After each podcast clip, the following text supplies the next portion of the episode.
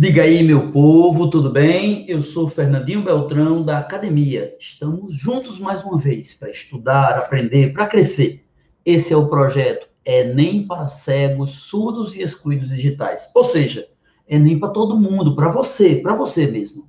São centenas de aulas, 400 aulas com formato especialmente voltado para estes grupos, os mais vulneráveis no campo da educação. Tudo de graça e multiplataforma. Para compreender bem o projeto, clique no link da descrição deste vídeo lá no YouTube.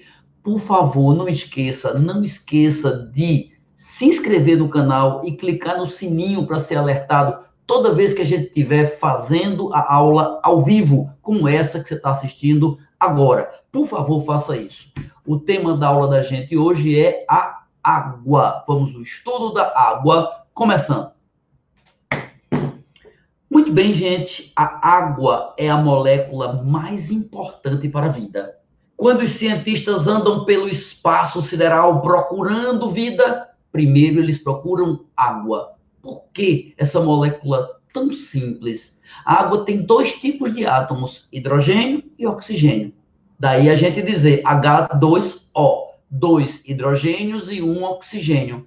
Sendo assim, essa parte hidrogênio é uma parte positiva e a parte oxigênio é uma parte negativa. Então, a primeira coisa que a gente precisa entender: água é uma molécula polar. Água é uma molécula polar. Moléculas polares dissolvem outras polares. E a maioria das moléculas acaba sendo polar. Então, água dissolve quase tudo. A água é chamada de solvente universal.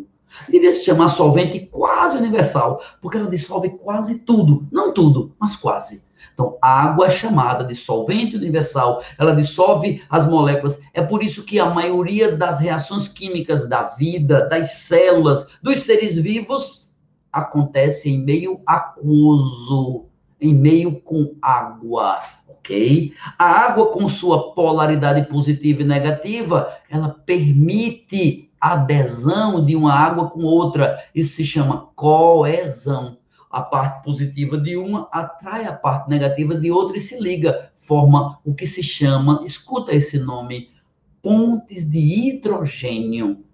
Essas pontes de hidrogênio permitem que uma molécula de água se ligue na prática até a mais quatro outras águas, formando um aglomerado de águas. E essas pontes de hidrogênio dão estabilidade, dão mais resistência. Isso permite, por exemplo, que um inseto consiga pousar sobre a água um inseto consiga com a sua. Porque ele é muito leve. Ele é muito leve. As suas patinhas pousar sobre a água. Cria-se uma tensão superficial da água. A água tem uma tensão superficial.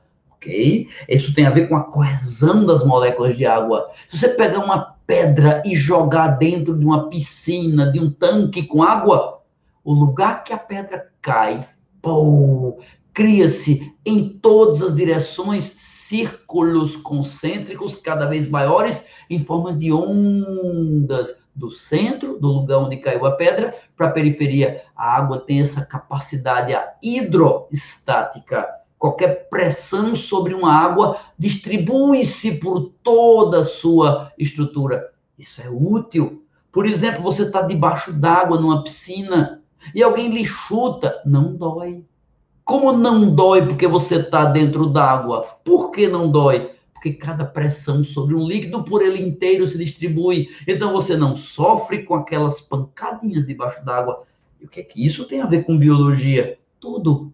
Nós nascemos envolvidos por uma bolsa, o amnion, que tem um líquido, o líquido amniótico, que nos dá estabilidade. O nosso corpo, e todo ser vivo é assim, tem muito mais água do que qualquer outra coisa. No ser humano, cerca de dois terços do corpo todo da gente é água, água, água. Isso dá estabilidade, estabilidade mecânica. Se leva uma pancada, a água distribui. Digo mais, um bebê.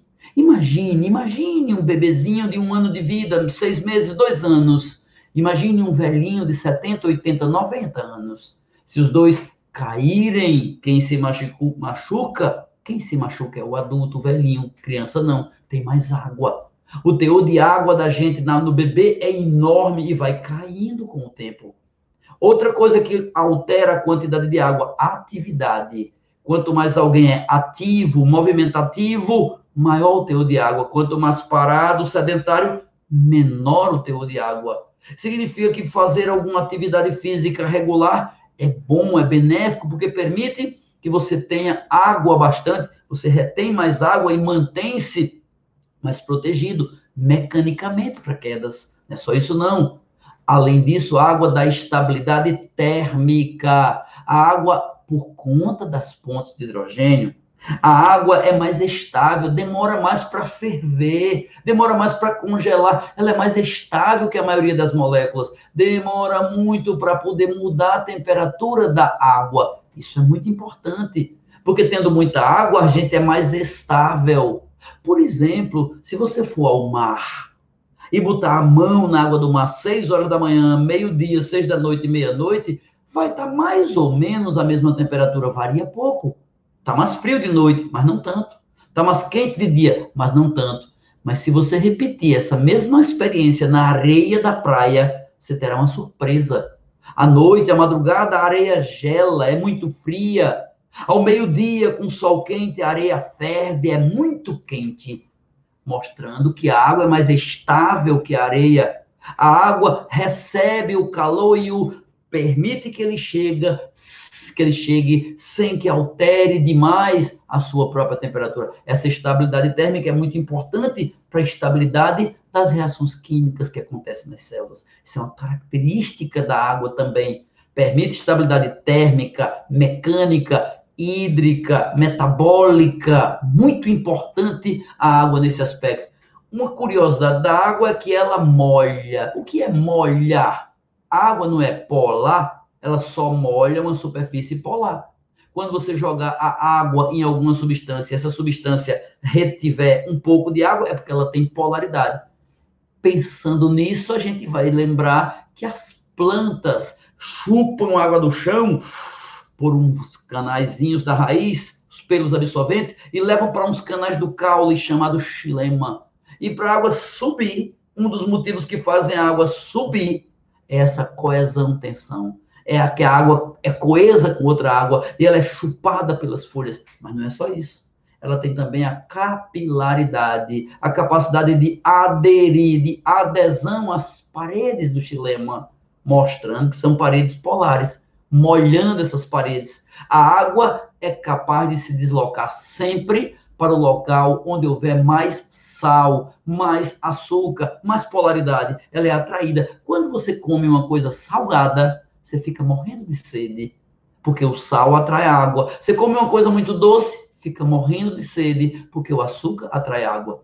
Finalmente, última coisa que muda em relação à água, a idade, quanto mais jovem, mais água, envelhece diminui.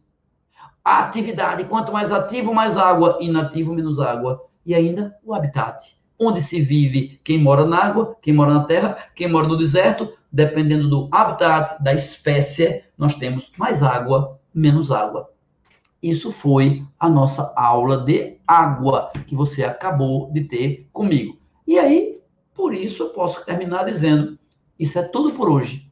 Agradeço a todos que assistiram e que divulgaram ou ajudaram alguém a assistir essa aula ela é apenas uma entre centenas e centenas, são 400 aulas, onde nós vamos estudar todo o conteúdo de biologia até a data do Enem.